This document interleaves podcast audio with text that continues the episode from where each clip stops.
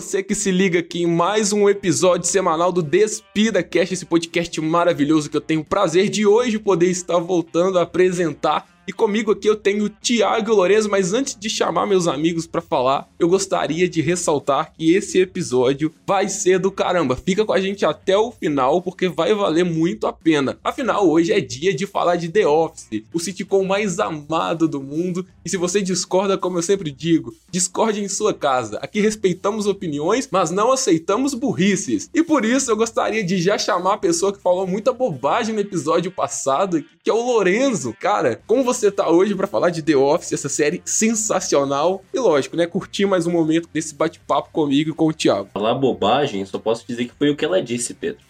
E aí, galera, tudo certo? Então, antes de mais nada, queria falar que The Office, antes de mais nada, eu queria falar que The Office, diferente de muitos outros sitcoms que eu acompanhei, não estava presente na minha infância. Fui conhecer no ano passado só por indicação do Pedro e do Thiago que me pressionaram assim contra a parede para assistir The Office. É, só faltou ameaça mesmo. É, ameaça não vou dizer que faltou.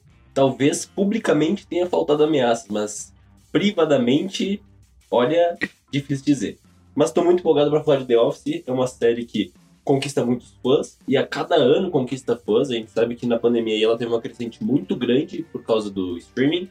Então, cara, eu só quero abraçar o Michael Scott e falar sobre isso nesse episódio inteiro difícil. E novamente aqui eu gostaria de usar o meu ponto para me defender, porque por diversas vezes dentro desse programa eu sou acusado de coisas que eu jamais fiz. Se vocês entraram na vibe do Lorenzo, perceberam que o cara tá tentando mexer com o psicológico de vocês, acusando eu e o Thiago de sermos claramente uns abusadores da opinião alheia e forçar o cara a assistir coisas que ele, na verdade, talvez nem queira. Mas não é isso que se passa. Aqui no Despida, deixamos claro e transparente para vocês que estão nos ouvindo que temos um ambiente familiar, onde tudo são flores e nada de brigas. E por isso, chamando agora o membro mais pacífico desse podcast, que é o Thiago. Cara, me conta como que você tá hoje preparado para falar de The Office? Pô, cara, tô feliz demais que assisti aí recentemente a série durante aí o final do ano de 2021 e, cara, é sempre uma experiência muito boa, consigo notar coisas diferentes, o amadurecimento dos personagens e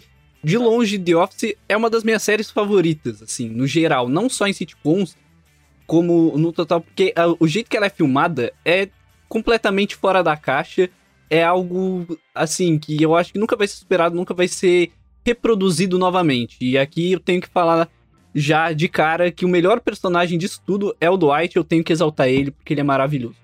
Eu seria hipócrita em discordar. The Office é um sitcom americano, tá? Vamos ressaltar isso porque existe uma versão britânica, mas não é essa que vai ser pautada nesse episódio de hoje, que estreou lá em 2005. E por que eu quero puxar essa data? Porque vocês vão concordar comigo que The Office é uma série que envelheceu muito bem. Como o Lorenzo disse, ele conheceu a série tem pouco tempo e eu acredito que muitas das piadas e das sacadas da série ainda permanecem atual, embora a gente tenha uma primeira temporada claramente diferente das outras, onde a gente vê que o nível de produção ali é muito pequeno, que era realmente a temporada piloto, mas que deu tão certo que se alavancou aí durante diversas temporadas. Ainda nesse detalhe de falar que a série envelheceu bem, é também uma crítica que a gente faz durante muitos episódios aqui do Despida, com algumas produções que às vezes quando vamos reassistir de novo, não causa mesmo aquele efeito. E por se tratar de uma série de comédia, eu acho que isso é um grande mérito deles, porque você fazer uma piada de 2005, 2006 funcionar em 2022 não é fácil, cara. Não só não é fácil, como eu acho que teve muito da questão de adaptação. A primeira temporada, para quem não gosta da série, é justamente o ponto que eles puxam para dizer do porquê que não gostam da série. Eles usam principalmente aquele episódio do Dia da Diversidade, o segundo episódio da primeira temporada, onde eh, ali tem um monte de piadas sobre preconceito, sobre diversos estereótipos que satirizam justamente esse modelo de trabalho americano e justamente a própria América, ali os Estados Unidos. Então, a pessoa que não compra essa ideia, ela acaba não entendendo a proposta da série e acaba se perdendo de ver o conteúdo que a partir da segunda temporada evolui demais. Eu particularmente gosto muito da primeira temporada, mas eu entendo que ela é sim inferior às outras. É, Thiago, eu já não gosto muito, cara. É aquele ditado, The Office, quando tu assiste a primeira temporada a primeira vez, tu odeia, e quando tu assiste as outras temporadas e volta pra assistir a primeira, tu já acha ela aceitável porque tu entende a proposta de algumas piadas que parecem meio pesadas demais pro público, mas se tu entende o contexto dos personagens, faz muito sentido quando tu reassiste. Eu acredito que esse ditado é muito grande. Eu tentei te acompanhar aqui, Lourenço, anotando no meu caderninho o ditado e ver até onde ele ia chegar, mas eu não consegui. mas enfim, eu concordo com o que você falou. E de fato, a primeira temporada ela é muito precária no sentido de se adaptar ainda como vai ser apresentado ao grande público esse humor. Porque, como eu bem pautei no começo do episódio, já tinha uma versão britânica e essa tinha a responsabilidade de se distanciar o máximo possível da versão britânica. Tanto que um dos atores, que na verdade é um dos principais, que é o Steve Carell, ele não quis ver como era lá o, o, o, Michael, agora da série britânica, que eu não vou lembrar o nome, porque eu não assisti, não fui atrás. Eu acho que esse é o ponto central quando a gente fala The Office acredito que mesmo a britânica vindo antes, é o primo pobre dessa. Mas ele não quis ver aquilo para não ter os trejeitos daquele personagem no seu personagem. Então é algo que vai evoluindo com o tempo em relação à construção dos personagens, que acho que da primeira temporada em diante já nos convida a entrar naquele universo e gostar dos personagens. Vamos entrar em detalhes aqui de relacionamentos. E não tô falando do Duarte e da Angela, cara. Eu tô falando do Jim e da Pen, que é uma das melhores construções de relacionamentos no audiovisual, particularmente. Falando. Eu acho que só perde pra Marshall e Lily de How I Met Your Mother, cara. Tá? Me julguem aí. Já sei que vão vir com paus e pedras na mão, mas. Eu acho que é diferente, cara. Eu acho que é diferente, porque o Lily Marshall já tava estabelecido. É isso que eu ia dizer estava estabelecido. O Jim meio. Vou repetir, perdão. O Jim meio que estava naquela jornada de conquista, porque a Tem era uma mulher que estava ali noivada, então houve Talarico. altos e baixos, mas que ele nunca desistiu daquilo. Eu acho que não dá para comparar. É, ele tem seu comedor de casado ali. Não, não, não, não, senhor. Não, senhor, que não rolou traição. Em defesa da Pen aqui, eu tenho que dizer, velho.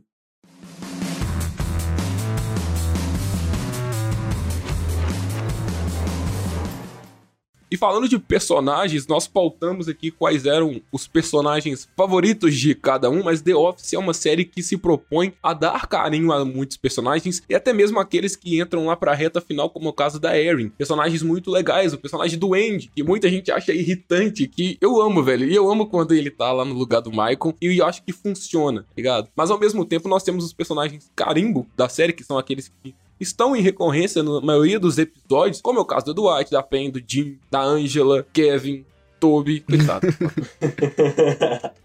e do Ryan, cara e do Ryan. É, eu lembro, tem alguns episódios, vagamente, né? Não dá para lembrar de todos. Ver, na verdade, eu desafio alguém aqui a lembrar de todos os episódios, porque são nove temporadas, então é muita coisa. Mas um dos episódios que eu me lembro, cara, era que o Michael tava jogando uma bola de futebol americano pro Dwight e o Dwight saiu derrubando todo mundo.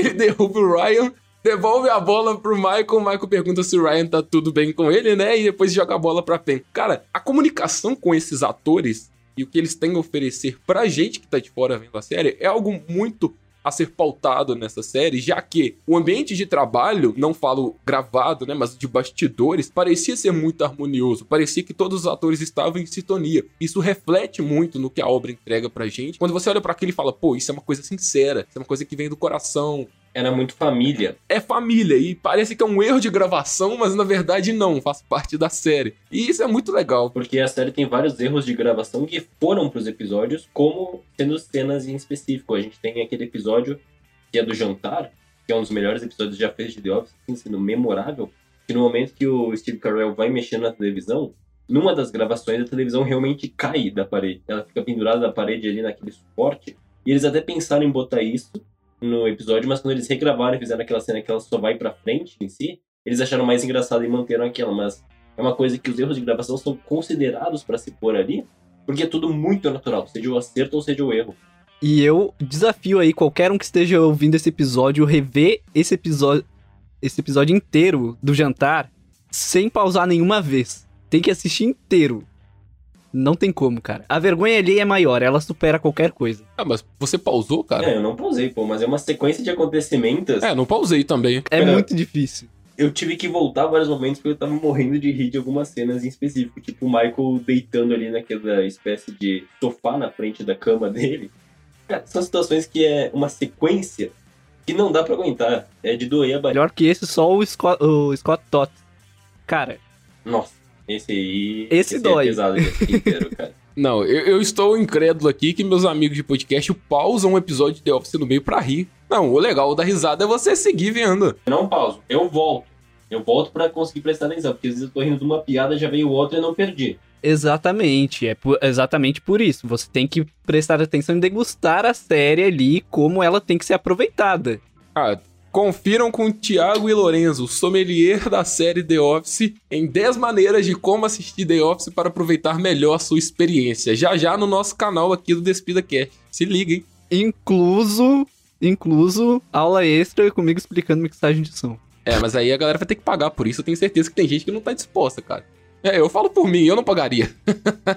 o cara fazendo o coach dele aqui. E The Office não é só uma série também vasta em relação a personagens, como eu bem estou citando, mas ela é vasta em distribuição. Hoje, se você quer assistir The Office, você consegue assistir no Prime Video, no HBO Max e no Star Plus. Então, quem tem streaming, tem tudo. É, não citei a Netflix, né? Porque a Netflix tá querendo aí cobrar compartilhamento de conta e bem difícil de defender, mas o que é fácil de defender em The Office é a vastidão étnica dos personagens. E eu acredito que isso é muito importante, até porque se tratando de uma série que estreou lá por meados de 2005, nós temos essa representatividade usada também como forma de piada. E digo mais, digo que muitas das piadas usadas em relação às minorias presentes na série não funcionariam de bom grado hoje. Acredito que a política do cancelamento ia agir na hora. Eu não sei se você viu, Pedro, mas recentemente, eu não lembro se foi em 2020 ou 2021, que a galera reassistiu The Office e deu aquele boom de novo, né? Justamente com o início da pandemia, a galera voltou a assistir. E estavam no Twitter cancelando a série justamente por esses episódios da primeira temporada que tem esse humor mais Eu pesado. não vi, cara. Não vi porque o Twitter e eu não cabem na mesma frase. Mas acredito que com o pessoal que tá assistindo e entendendo o contexto delas, que não são tipo uma piada étnica gratuita, tu vê que tem uma crítica, principalmente ao sistema de trabalho dos Estados Unidos, acho que pode funcionar. O que pode causar uma estranheza pros brasileiros é realmente ser uma representação de ambiente de trabalho dos Estados Unidos.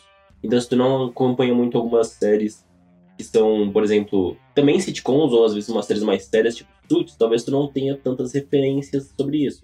Mas para quem já consome outros conteúdos norte-americanos que tem um ambiente de trabalho, não seja só blockbuster, por exemplo, então fica mais fácil de entender essa. Não necessariamente, agora eu tenho um ponto a discordar de você, Lorenzo, que essas críticas, essas piadas vêm justamente pra sustentar o fato de ser uma pitada irônica em um modelo de trabalho, até porque por várias vezes o Michael faz uma piada que é claramente uma piada racista. Não estou cancelando aqui. Eu entendo que pra época isso era errado, continua sendo errado, sempre foi errado fazer piada racista, mas hoje nós temos especialistas de internet mais atentos no que você vai falar e no que você vai se propor apresentar em uma série. Então, é um dos motivos que me faz não gostar do Michael.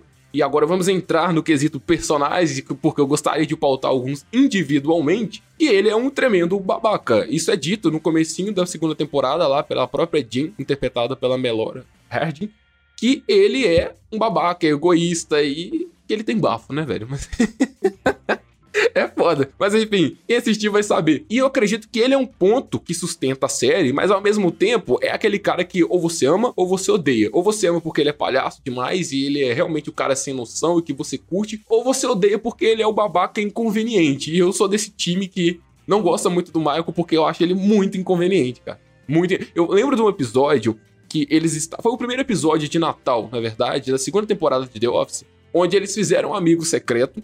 E nesse amigo secreto ele comprou um iPod pro Ryan. Porém, na hora de ganhar o presente, ele ganhou uma luva de cozinhar da Philips. Daí ele inventou no nada, no meio do amigo secreto, que haveria um sistema de troca, que a pessoa poderia trocar o presente. E a todo momento ele estava fazendo esse rodízio para ver se alguém pegava a luva dele porque ele não gostou da luva. Enquanto isso, a câmera naquele ângulo espetacular, que eu tenho que dizer que o enquadramento de The Office é primordial, mostrando a cara da Phyllis, que tipo, ela estava realmente chateada, velho, porque ela deu a luva, ela fez a luva à mão no crochê, e o cara claramente foi um babaca eu mostrar pra ela e pra todo mundo ali que ele tava fazendo esse joguinho só porque ele não queria. Eu falei, mano, o cara chegou no ápice que não dá. No começo da temporada já, ele já extrapola tudo. Cara, o Michael, ele é esse personagem babaca, assim, mas ao mesmo tempo eu acho que ele é um personagem que tu vê que ele é... tem um bom coração, sabe?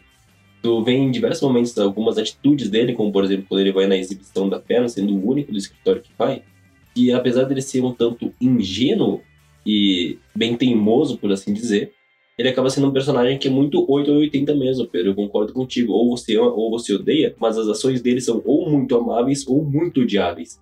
Ele é um personagem que brinca bastante com essa parte de os dois polos da convivência. E acho que isso que é uma coisa que faz eu gostar tanto dele, porque tem momentos que eu fico com muita raiva dele, tem momentos que eu rio pra caralho dele, e tem momentos que eu adoro ver ele entre elas, sabe? Então acho que varia muito do estilo do episódio, principalmente, e das pessoas que ele se relacionam. Porque, por exemplo, Toby ele não é legal em nenhum episódio. Não, mas é, é compreensível. É compreensível. O Toby pra mim não dá, cara. Ô, que personagem chato, principalmente quando ele ficou ali tentando dar em cima da Pema ali, pra mim eu já não consegui mais ir com a cara dele. O ator é muito bom. Ou estrangulador. É, ele é o estrangulador. Tem essa teoria aí. Quem sabe, sabe. Quem já é mais. Não, mas você tá confirmando a teoria, Thiago? Eu tô, cara. Foi eu que escrevi o roteiro. Ah, eu achei que Daniel RPK tinha soprado no seu ouvido. Thiago e BJ Novak sendo amigos aí, revelado, hein? É, eu não podia falar até início desse ano, mas agora já tá liberado, eu posso falar. Caiu o embargo. Até porque tu pode falar, Thiago, já que o BJ Novak virou um patrimônio público, né? Pra quem sabe aí que ele tá em diversas propagandas ao redor do mundo, tá ciente disso, então tá liberado falar, Thiago.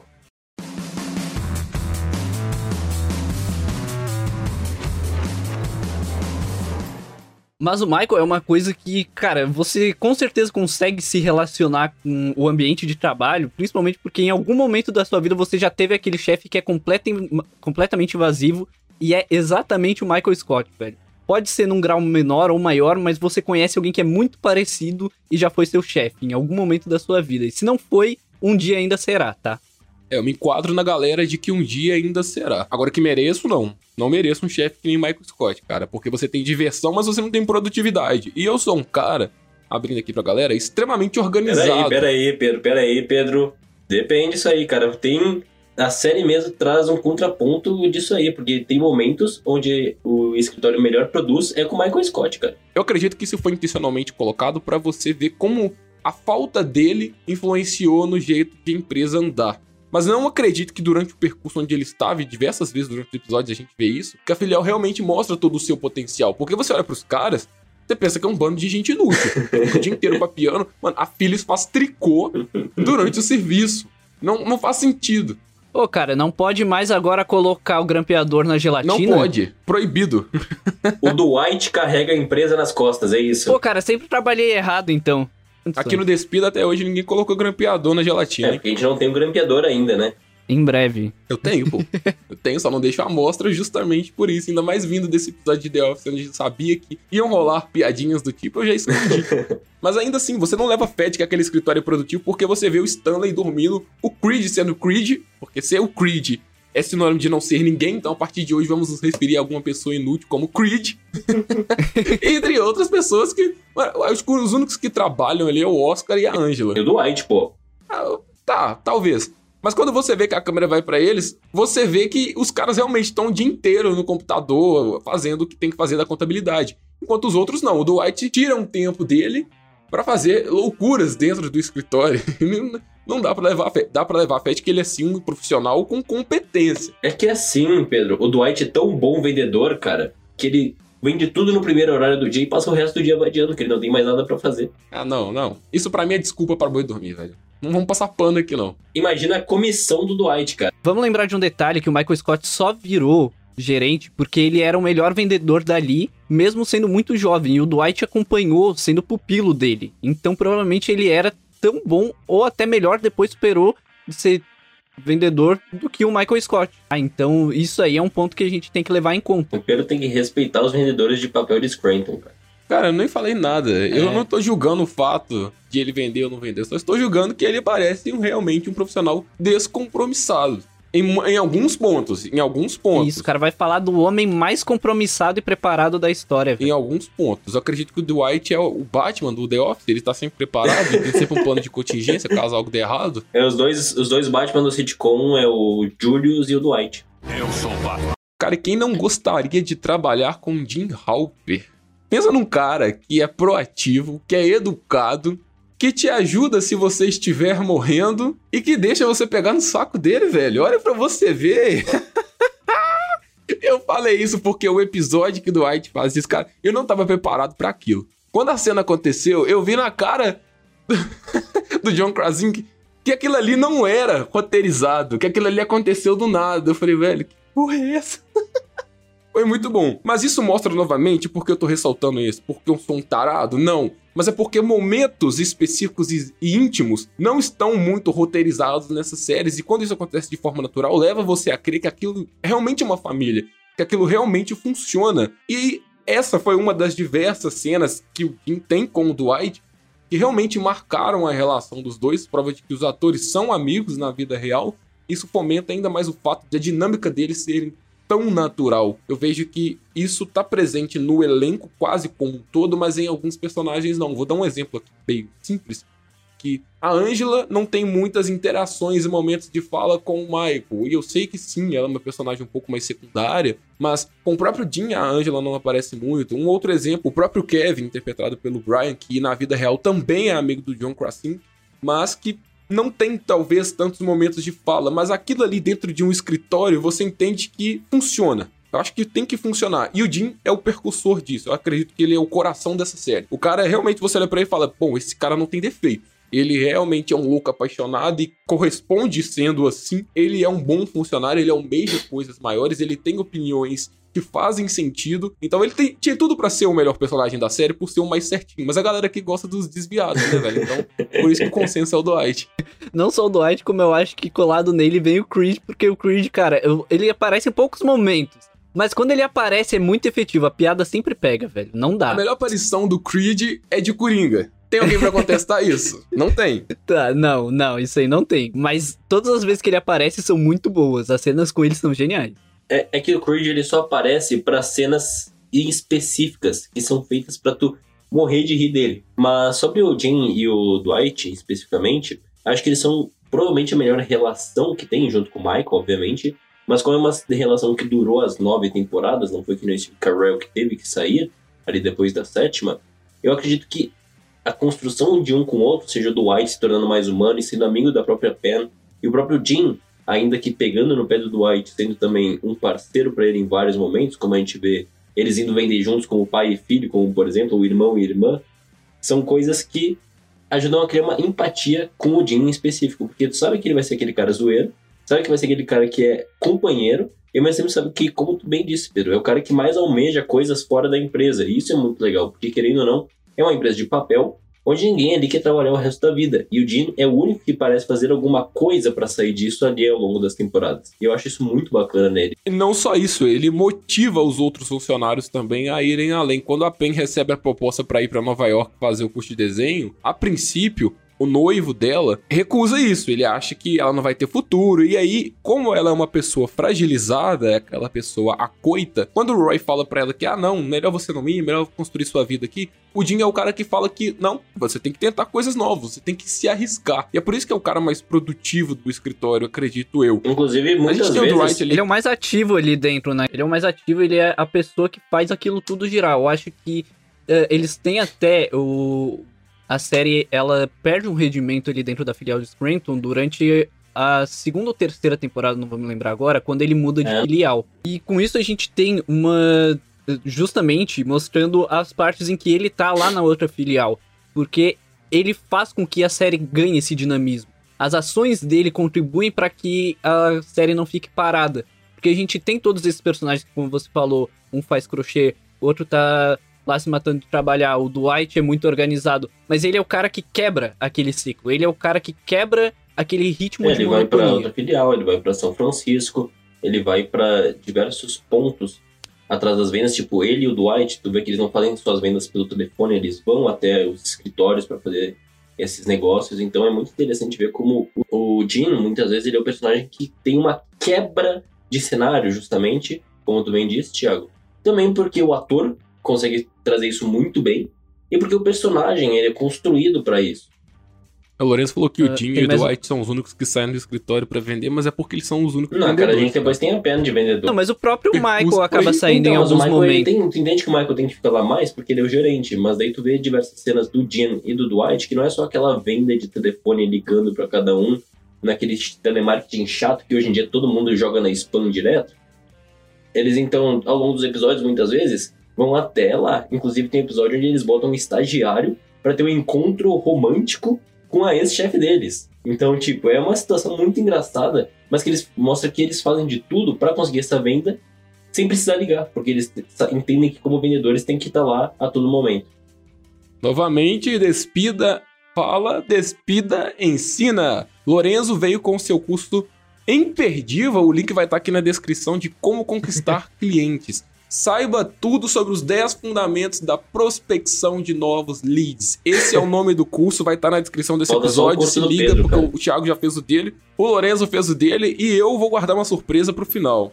Porque eu não gosto, eu não compactuo com essa propagação de spams durante o Despida Cast. Eu faço o meu mexer de outro jeito, porque tudo que eu faço é gratuito, tá, galera? Então, se um dia surgir um curso de grátis pra vocês no link da descrição. O meu curso é gratuito, eu vou dar uma palhinha aqui de como é didática. Vocês vão todos sentar numa sala e assistir PowerPoints que estão para passagem automática, ou seja, não tem que falar nada, você só tem que ler textos enormes no PowerPoint. É isso aí.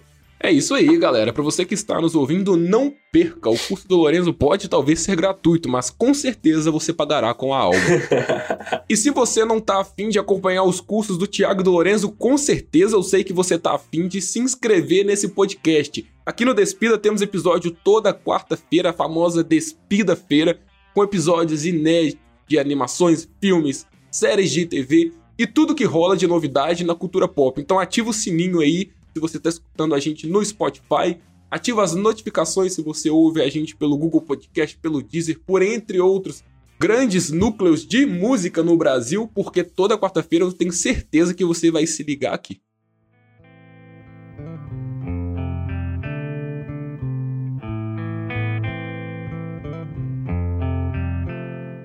E quem não gostaria também de ter em sua equipe um sujeito chamado Robert California? Eu sei que a galerinha do Despida aqui adora o Robert California, que gostaria sim de trabalhar com esse cara, porque James Spider é brincadeira. É um show de atuação que esse cara dá. Inclusive, gostaria até de ressaltar que ele é muito mais notório pra série do que Idris Elba, como muita gente fala aí que é o melhor papel do Idris Elba. Que mundo que vocês vivem, honestamente?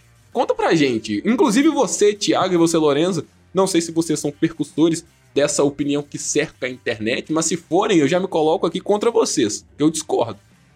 Não sou um precursor, eu também discordo. Também não, tô contigo aí, estamos em consenso. É, no off aqui eu já falei pra eles falarem que concordam comigo, porque senão no final do podcast tem um chão de orelha.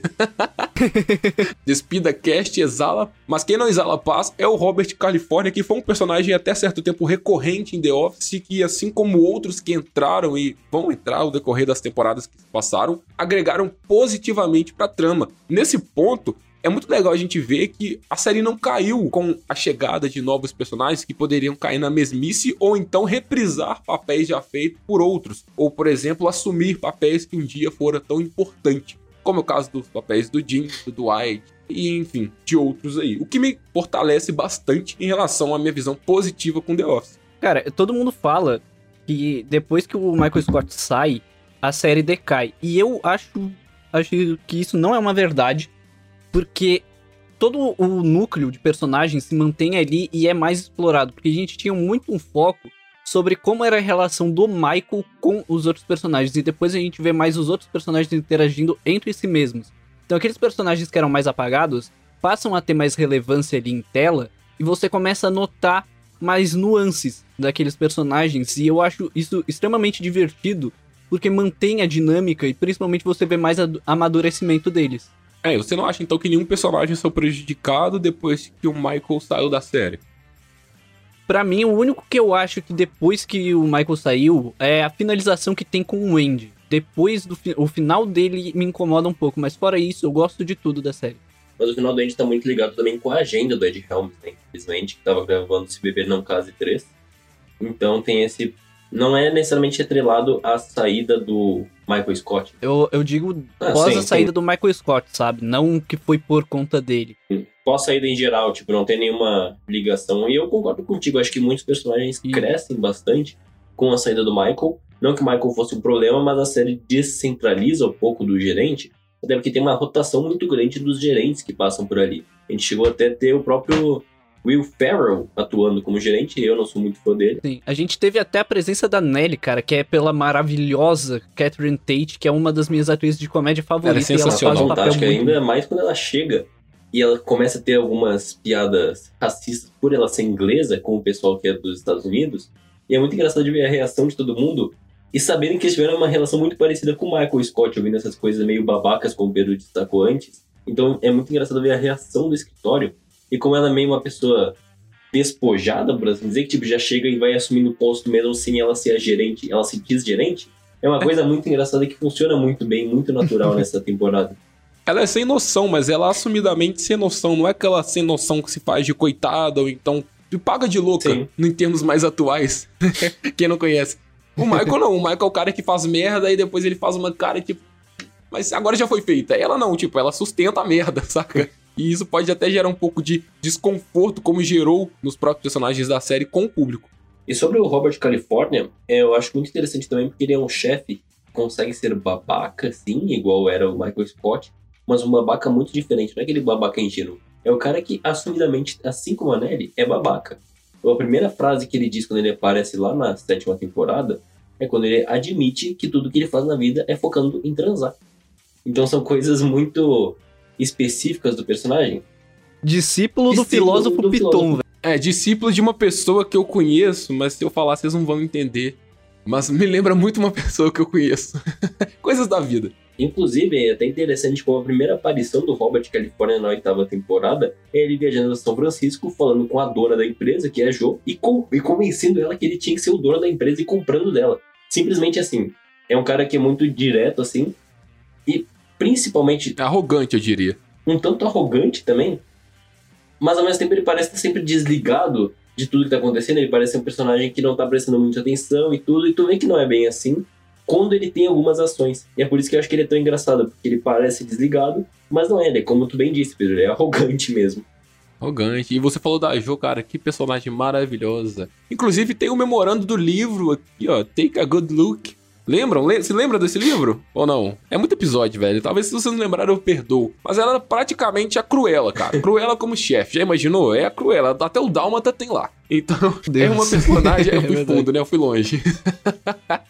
Mas é uma personagem também que, como a gente estava dizendo, agrega pra manter tudo lá no alto em relação a The Office. Claro que uma temporada se diverge da outra em alguns pontos. Acredito que, pelo menos particularmente falando, quinta, sexta dá um engasgo. Nenhuma fica abaixo da média, mas algumas são mais relevantes ou mais lembráveis, né? Nem essa palavra existe. Mas do que outras. A gente consegue assimilar mais a temporada por completo, falando da terceira, por exemplo, que é uma puta temporada, A do que de uma sexta. A quarta também. a quarta é aquela que tem episódio do incêndio, pra quem não lembra, ou que o Michael Scott acaba atropelando a Mary. Então, sim, uma temporada muito marcante, assim, pra qualquer fã de The Office.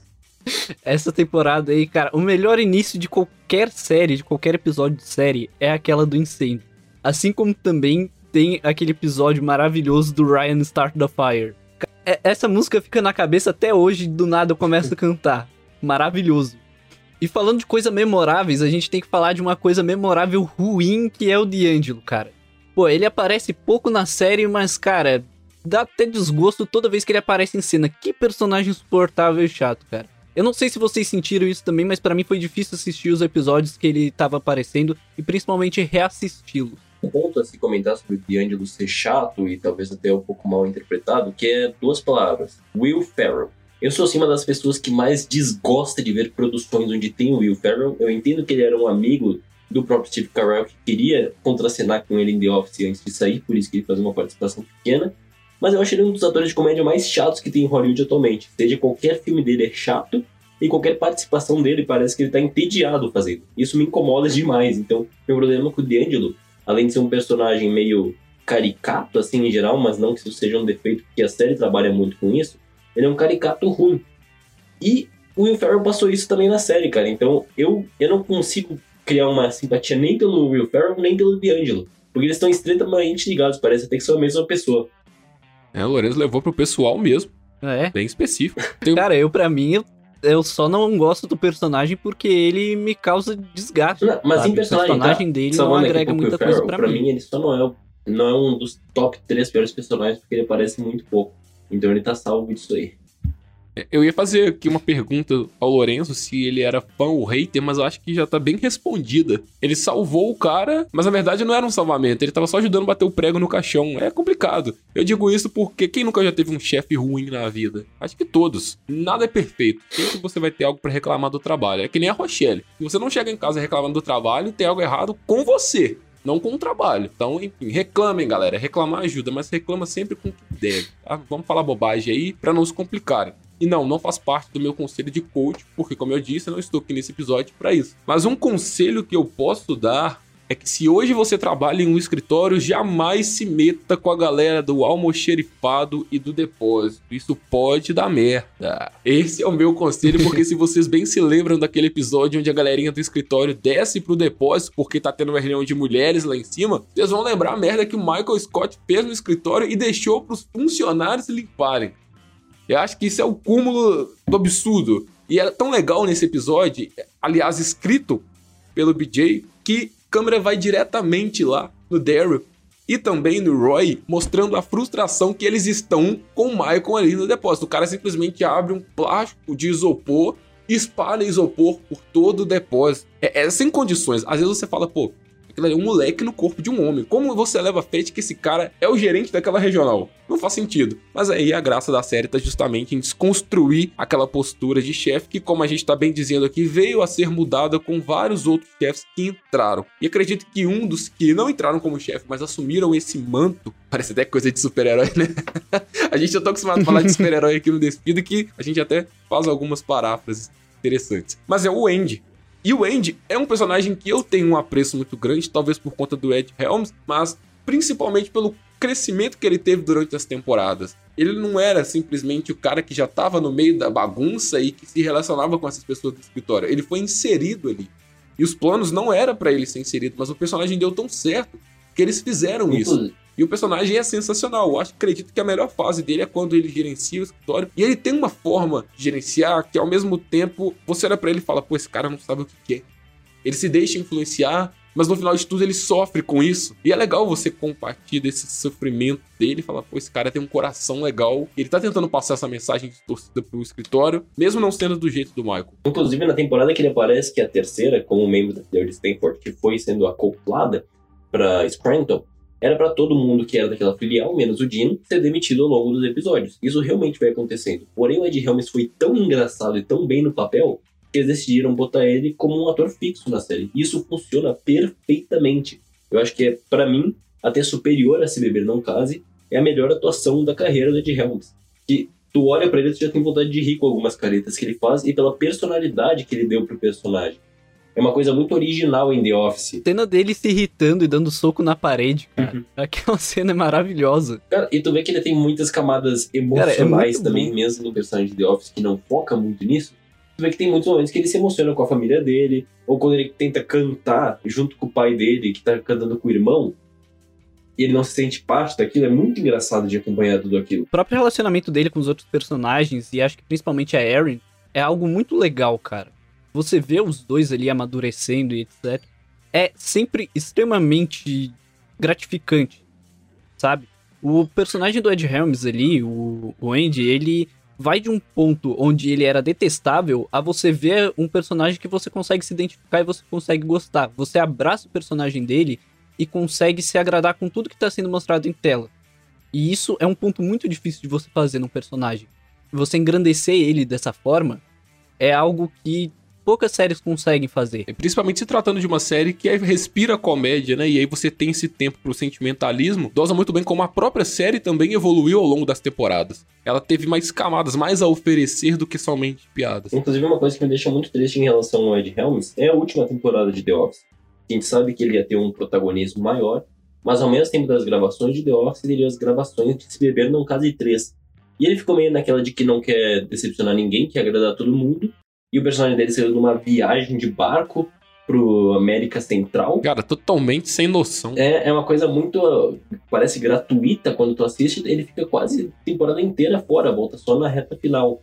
E acaba sendo meio triste isso, porque ele era um personagem que estava conquistando o público na oitava temporada, já tinha conquistado o público, e como gerente estava conquistando o público de novo.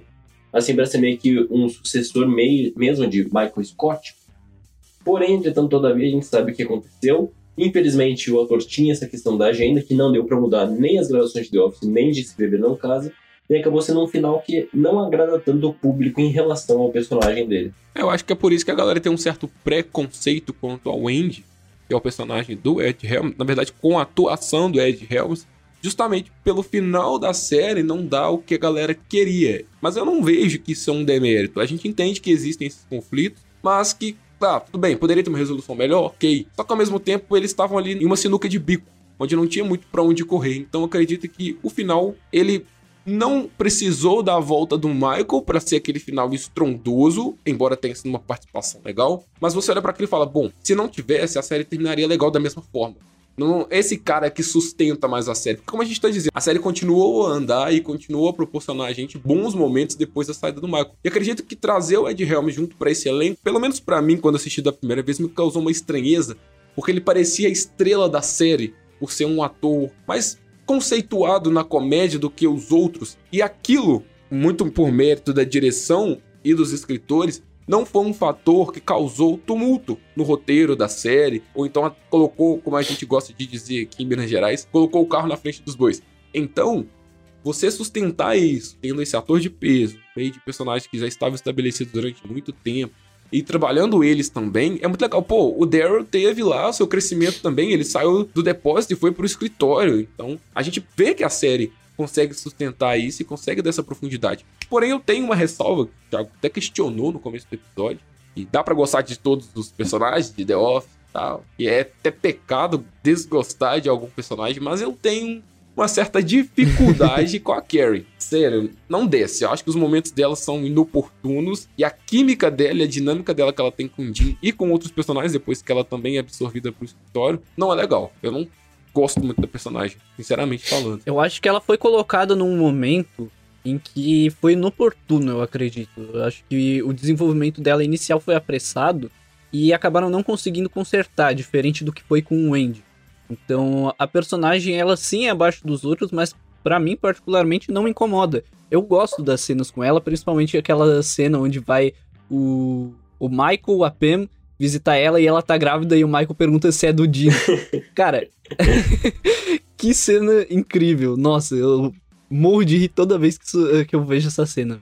Em geral, acho que esses personagens secundários, eles acabam não tendo tanto gosto do público, porque eles são colocados em situações que prejudicam os principais também. Com o exemplo, do, por exemplo, da Cat, que aparece lá na oitava temporada, todo mundo odeia ela. Simplesmente porque ela estava tentando interferir no casamento do Dino e da Pam. Então, acredito que os personagens secundários são muitas vezes colocados pra gente desgostar de alguém também. Porque, ah, se eu adoro todo mundo do escritório, como é que eu vou desgostar de alguém? Então, acho que é importante ter sempre esse personagem que é fora do habitual, até pra série não se tornar muito repetitiva. Então, eu também não gosto muito da Karen. Acho ela uma personagem que, tipo, quando aparece não pede nem cheira, tirando essa cena aí do Michael.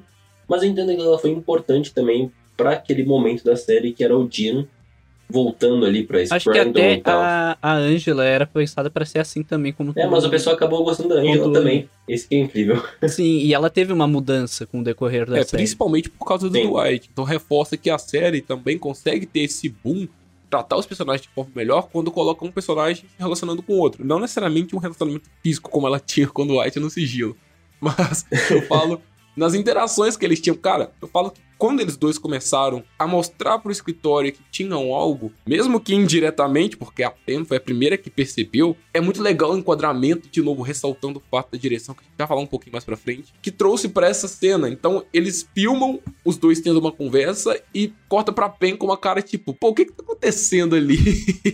Saca? Ou então a cena que o Dino vê ele se beijando e só mostra ele uma cara bizarra também. É muito bom.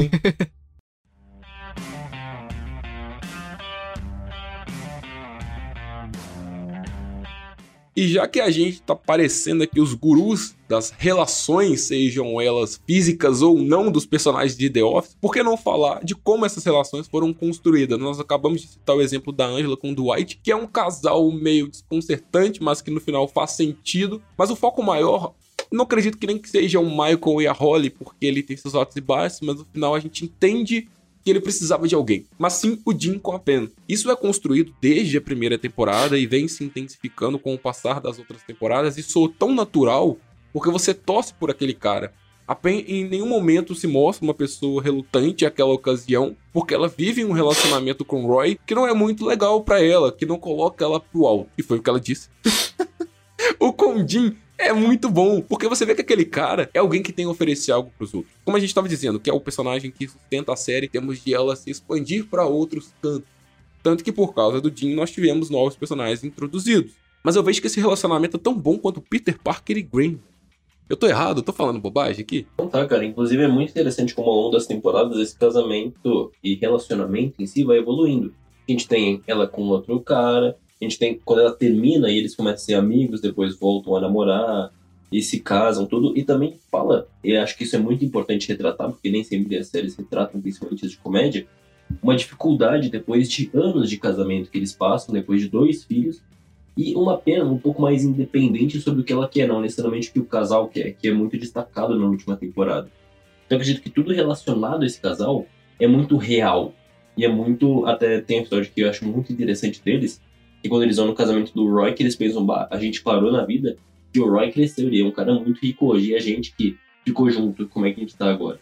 Então eu acho que são questionamentos que eles passam como casal, que eu acho muito bonitos, não só como coisas fofas ou românticas, mas também uma coisa bem real sobre relacionamentos que a gente convive. Assim. Tem até aquela parte onde, quando o Jim tá começando um outro negócio e que ele começa a passar muito tempo fora, que a própria Pam acaba se questionando. Então, isso é muito legal de ver que eles não são só aquele casal fictício onde eles só se, só se amam o tempo todo, onde eles só ficam nas partes boas.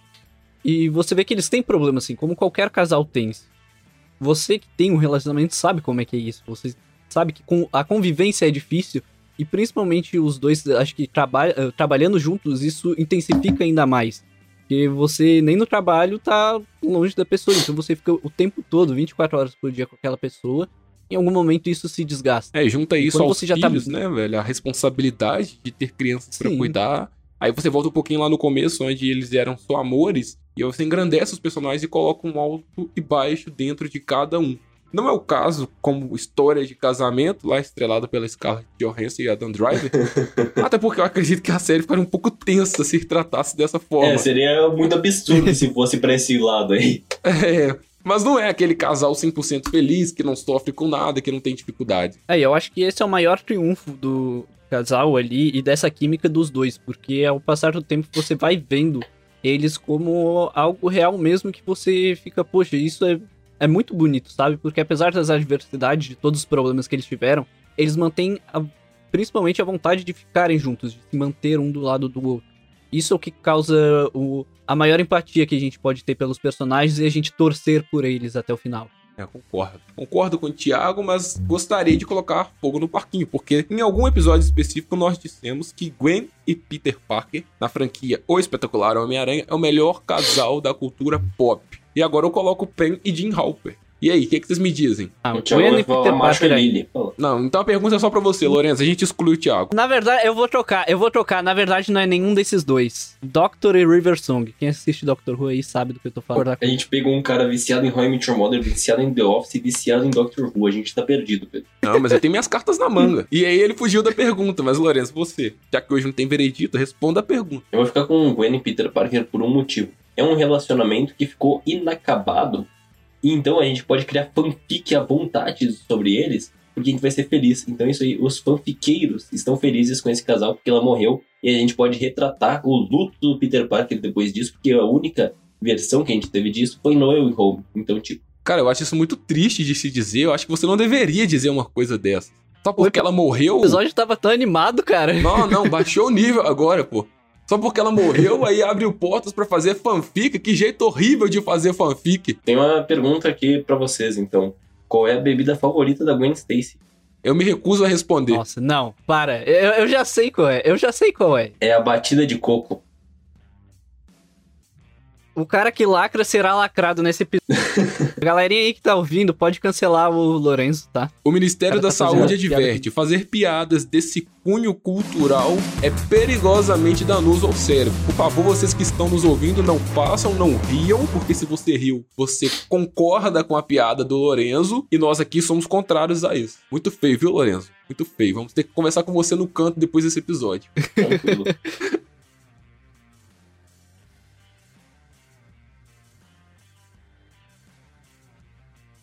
E passeando um pouquinho pelas fases que The Office teve a nos apresentar, e que fase sensacional, como é bom ver The Office, bom ver que essa série envelheceu. Nós temos que novamente dar os méritos, agora com mais detalhes, para a equipe de produção e direção que veio com essa proposta de quebra da quarta parede, entre aspas, mas que ainda assim virou um ícone cultural. Quantas vezes você, já falando sozinho, não olhou pro nada pensando que uma câmera estava te vigiando e falou algo ou fez um gesto com a cara? Muitas vezes.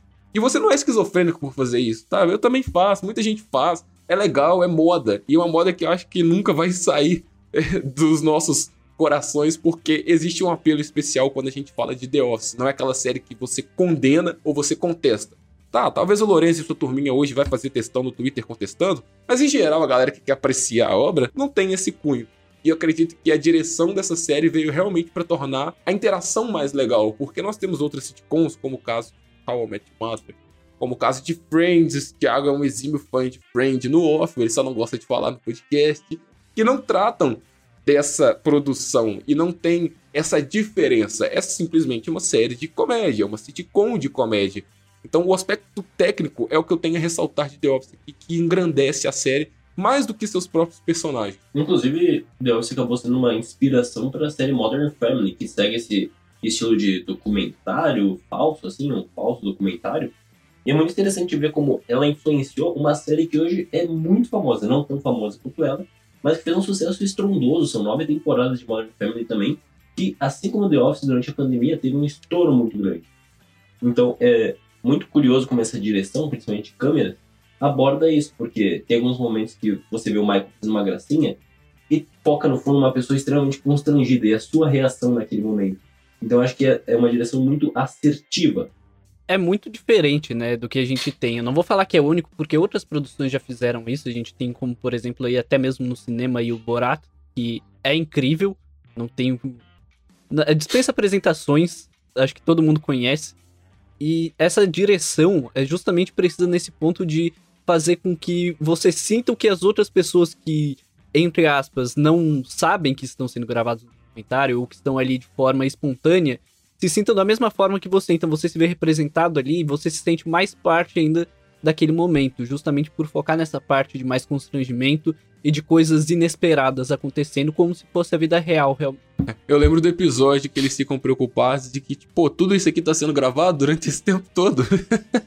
é um choque pros caras, velho. E aí a, a, ficha cai. Pô, olha quanta coisa eu já falei, velho. Olha quanta coisa eu poderia ter me complicado. Mas a graça é essa. Inclusive, é muito interessante ver na reta final da série, na sétima temporada, quando o Michael tira a lapela e a gente não escuta o que ele disse pra Pen na despedida.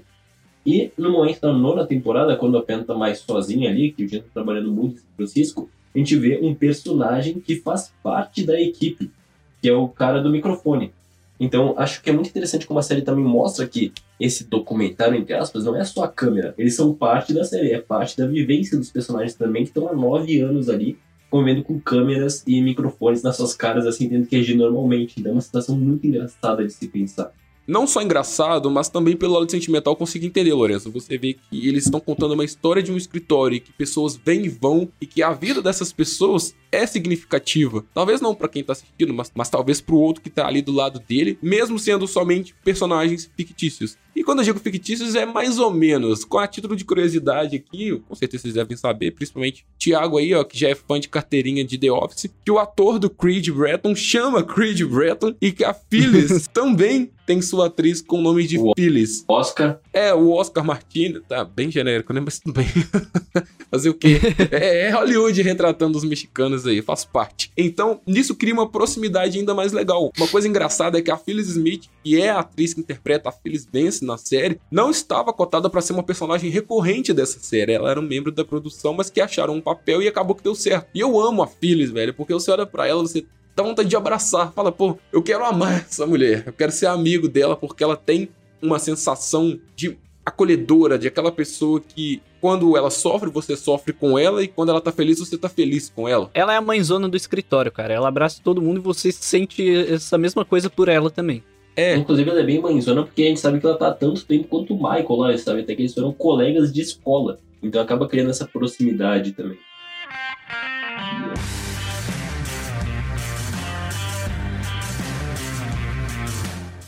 Tiago Lorenzo, como foi bom revisitar The Office. Essa série sensacional aí que nos alegra até hoje. Se você nunca assistiu The Office, que mundo você tá vivendo? Responde aí pra mim, que mundo? Não tem como. Até nossas mães, nossas avós, nossa família aí, que é fora do meio da cultura pop, já assistiu The Office. E aí eu tenho que dizer que forçadamente, tá? Diferente aqui do Lorenzo, que disse que foi obrigado a ver, porque eu e o Thiago reprimimos ele, isso é blasfêmia. Aqui em casa, realmente, o pessoal foi obrigado a ver, porque casa que manda sou eu. Um beijo, mãe. Não espero que você não esteja ouvindo isso. Mas, Mas foi bom, foi bom, foi bom. Bate-papo legal, bate-papo caloroso aqui, onde a gente se divertiu bastante. E não tem outro sinônimo pra usar com o The Office a não ser diversão. Acredito que essa série vai repercutir por muito, muito, muito tempo, porque é uma série atual. É uma série que ainda consegue transmitir a essência dela para gerações atuais e principalmente pra galera que busca aí uma série sem compromissos que é muito legal, então atente-se a The Office. Fique ligado, porque como eu disse, tem vários streaming aí, eu tenho certeza que se você é assinante de algum streaming, The Office tá lá te esperando. Valeu? Mas não só The Office está te esperando, como nós também vamos te esperar na quarta-feira que vem com um episódio bombástico do Despida Cast, a nossa famosa Despida Feira. Mas eu tenho que agradecer também meus amigos por terem participado de mais um bate-papo comigo. É sempre bom estar aqui para alegrar a quarta-feira de quem nos ouve, ou a quinta ou a sexta. Eu não sei que dia que a galera ouve, eu sei que o nosso podcast é na quarta. E Thiago, muito obrigado pela participação. Lorenzo, muito obrigado pela participação. Esperamos voltar aqui com os corações ainda mais cheios de alegria, assim como foi esse episódio. De menos no Oscar, porque eu já preparei a cabeça do Lorenzo para lá. Então, se você não ouviu o episódio passado de Red, ouça o episódio assim que você terminar esse porque nós pautamos algumas coisas de Oscar e vai ter um episódio quentinho aí, onde vai ter gente jogando bicho, será? Não sei, né? É proibido, hein, galera? Não façam isso em casa. Então fiquem por dentro aí, porque nós vamos falar da principal cerimônia da arte moderna, que é o cinema, o cinema de Scorsese, o cinema de The Batman, o cinema de Vingadores Ultimato. E não discordem de mim, porque pode não ser a minha opinião, Mas enfim, vou deixar no, no off aí do sigilo, porque esse episódio vai estar imperdível. Lembrando que sai no final do mês, logo depois da premiação do Oscar. Então, Lorenzo, tá dado o recado. Não leva pro pessoal, cara, mas eu fiquei mordido por algumas opiniões do episódio de Red. Ah, Mais uma vez, muito obrigado a você, ouvinte. Ficou até o final desse episódio com a gente. Meu muito obrigado. Eu te vejo semana que vem no mesmo bate-horário, com a mesma bate-equipe e no mesmo bate-despida cast. Novamente, um abraço e até mais. Só sei que o Oscar vai ter sim que padronizar.